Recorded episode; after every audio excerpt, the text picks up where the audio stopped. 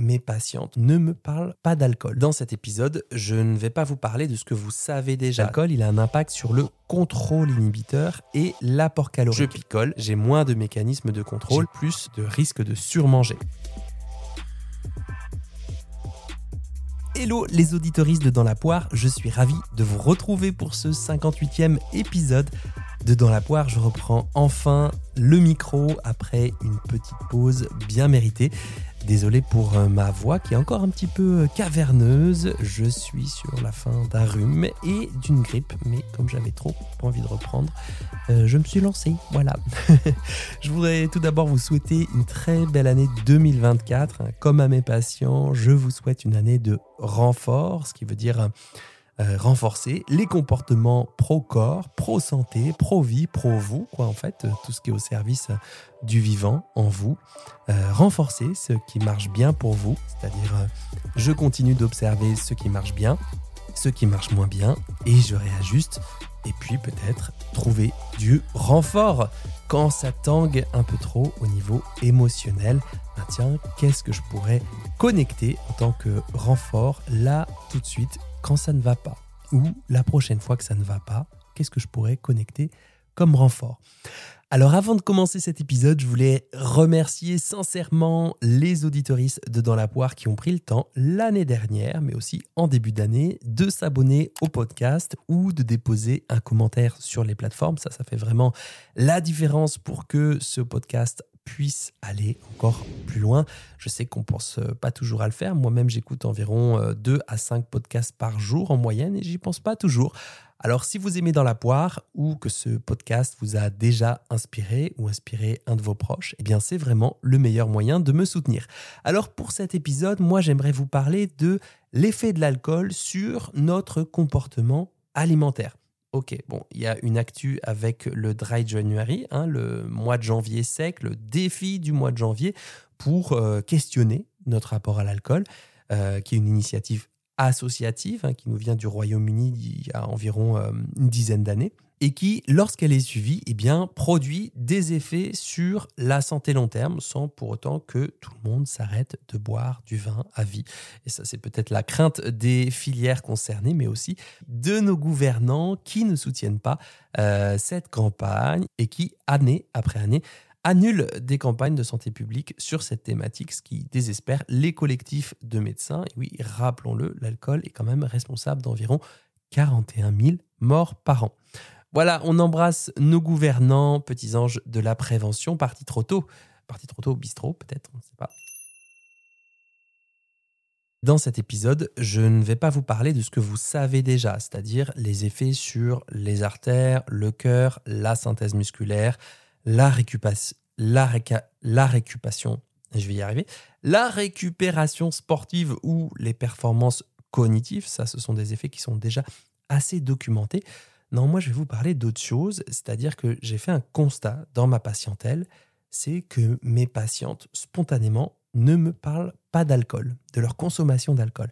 Elles me parlent de leurs envies de sucrer, de couper les féculents, d'enlever les matières grasses, de faire le jeûne intermittent, mais l'alcool, ben, c'est euh, comme si c'était intégré comme un, un, partenaire de vie invisible qui est toujours là, en filigrane de leur existence. Euh, or, l'alcool, j'y englobe le vin, bien sûr, des places de certains ministres euh, de la santé, eh bien, il a des effets sur le comportement alimentaire. Alors moi, j'en ai trouvé trois, mais je suis assez curieux. Eh bien, si vous avez trouvé d'autres études, n'hésitez pas à me le dire en commentaire de cet épisode. Déjà, l'alcool, il a un impact sur le contrôle inhibiteur et l'apport calorique. Le contrôle inhibiteur, c'est notre capacité à maîtriser nos impulsions et à résister à la tentation. Je mets tentation avec euh, de gros guillemets, bien sûr, tout ce qui est impulsion, les envies. S'il n'y avait pas ce processus psychologique, peut-être qu'on ferait tous et toutes n'importe quoi, n'importe quand. Donc, euh, merci, merci, petit contrôle inhibiteur d'être là.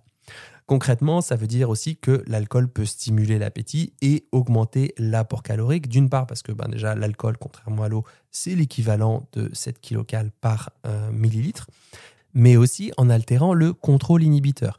Une étude de 2016 l'a montré sur environ 60 étudiantes qui ont rempli un questionnaire sur leurs envies de manger, les fringales aussi, après avoir bu de l'alcool, versus un groupe qui avait reçu un placebo. Les participantes, elles avaient ensuite complété un autre questionnaire et le test de Stroop, qui est un test en fait qui mesure la capacité d'une personne à inhiber les réponses cognitives, réponses de sa pensée, quoi, euh, qui interfèrent avec la tâche en cours. Par exemple, euh, vous voyez le mot rouge qui est écrit en encre bleue, ben, vous avez quand même envie de dire rouge spontanément. Il faut un contrôle inhibiteur pour que vous puissiez dire cette couleur est bleue. Bref, tout ça pour vous dire que les performances à ce test d'attention sélective étaient significativement plus faibles et en conséquence, les participants ont consommé plus de calories sous forme de cookies dans l'étude. Sympa pour eux. En gros, ça veut dire je bois de l'alcool. L'effet désinhibiteur n'agit pas seulement sur ma capacité à dire des conneries au bout de 15 minutes. On voit quand j'ai bu, on voit pas quand j'ai soif. Tu trouves ça normal, toi? Moi pas. Mais ça veut aussi dire j'ai moins de contrôle sur ma bouffe et mes joies alimentaires. On observe aussi une même réduction du contrôle inhibiteur en réponse aux stimuli alimentaires après une consommation d'alcool. Là, j'ai vu une étude d'Adrian Meule, Meule, Mele, je ne sais pas comment on prononce, et ses collègues de 2014, qui ont étudié comment la consommation d'alcool affecte la réactivité aux stimuli alimentaires. Les stimuli alimentaires, c'est tout simplement le fait d'avoir devant soi de la nourriture, et ben du coup ça nous fait quelque chose quoi. Alors je vous la fais courte, mais les chercheurs ont démontré que les participants réagissaient plus lentement aux images de nourriture par rapport aux images neutres après avoir consommé de l'alcool. En gros, ils ont comparé le temps de réponse aux images de nourriture et les scores au Food Craving Questionnaire States à What Again Beast to Fly, le questionnaire sur les fringales et les envies de manger. Bah, résultat, ceux qui réagissaient plus lentement aux images de nourriture, ils avaient tendance à avoir plus envie de manger, surtout s'ils avaient faim. Ceux qui avaient plus de mal à se contrôler face aux images de nourriture avaient encore plus envie de manger et avaient du mal à contrôler leur consommation. Et l'étude, elle souligne aussi que la performance à la tâche, euh, donc ici c'était ben, répondre à ce questionnaire sur les fringales euh, à peu près dans les temps, n'était pas liée au régime alimentaire, mais plutôt au processus de contrôle inhibiteur euh, qui était significativement bas en réponse aux stimuli alimentaires, ce qui peut conduire à des fringales accrues et potentiellement à une surconsommation alimentaire. Donc je résume cette étude, je picole, il y a une nourriture abondante et agréable en face de moi, j'ai moins de mécanismes de contrôle et oui, j'ai plus de risques de surmanger. Ensuite, autre point et non des moindres, le rôle des hormones régulatrices de l'appétit dans les fringales induites par euh, l'alcool. Dans une étude de 2018, qui est une revue de littérature, les chercheurs ont examiné les sécrétions d'hormones comme la l'hormone régulatrice de l'appétit, ça je pense que vous êtes au courant, le glucagon-like peptide 1, c'est le GLP1 qui va réduire l'appétit et favoriser le rassasiement, qui est en gros ce sentiment de plénitude après les repas. Et puis l'orexine qui, elle, va euh, stimuler l'appétit. L'orexine, elle est produite dans l'hypothalamus et elle joue un rôle dans l'augmentation de la sensation de faim, euh, en particulier en réponse à des signaux comme la restriction alimentaire ou une baisse du taux de glucose dans le sang. Donc merci beaucoup. Merci Orexine de nous faire savoir que nous avons faim. Comme ça, nous pouvons nous nourrir. Merci beaucoup. Donc là, c'est pas une étude isolée, c'est une revue de littérature. Ça veut dire que l'étude ne se concentre pas sur un échantillon spécifique de participants, mais plutôt sur l'analyse de résultats de d'autres études antérieures.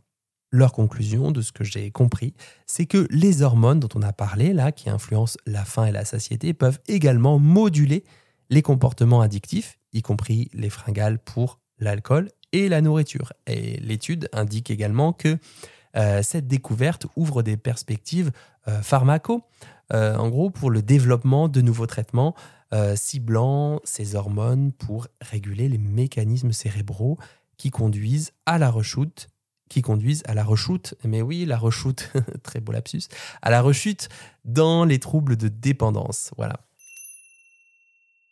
Allez, dernière petite info bonus, c'est la ressemblance entre les activations cérébrales qui sont induites par l'alcool et les activations cérébrales induites par les euh, fringales alimentaires. Alors là, c'est une étude qui n'est pas la plus récente, elle date d'il y a environ 20 ans, mais qui est plutôt intéressante. Donc les chercheurs ont utilisé l'imagerie par résonance magnétique fonctionnelle, IRM, pour euh, examiner les changements dans le cerveau en réponse aux fringales alimentaires.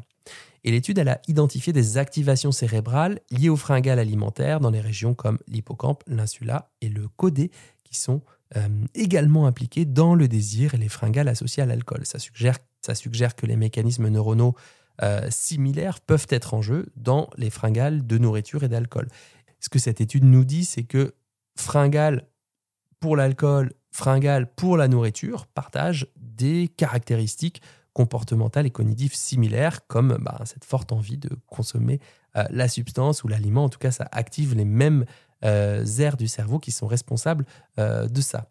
Donc cette étude, c'est pas sur l'effet de l'alcool directement, hein, c'est plus sur les processus neurobiologiques qui sont partagés entre les différents types de fringales. Voilà pour cet épisode un chouïa différent de d'habitude. Hein. J'ai pris le, temps de hum, décortiquer quelques études scientifiques. Je ne le fais pas tout le temps dans tous les épisodes. Là, le but, c'était plutôt de hum, stimuler votre sens critique par rapport à tout ce que vous mettez en place au quotidien.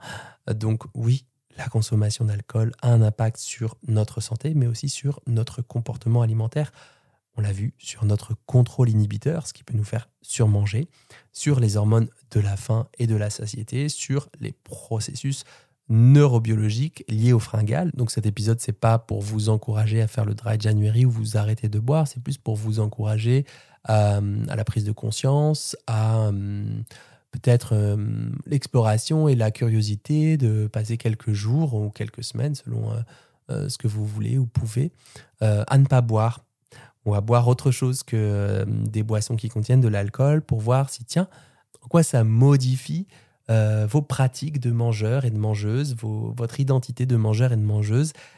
est-ce que vous, qui avez plutôt tendance à sortir des repas le, le ventre plein, est-ce que ça modifie un petit peu tout ça? Est-ce que euh, ça modifie le retour de la faim, votre euh, digestion. Voilà, c'était plutôt pour vous inciter à la curiosité euh, de façon bienveillante et la plus neutre possible, l'exploration et l'observation de l'effet de l'alcool sur votre comportement alimentaire.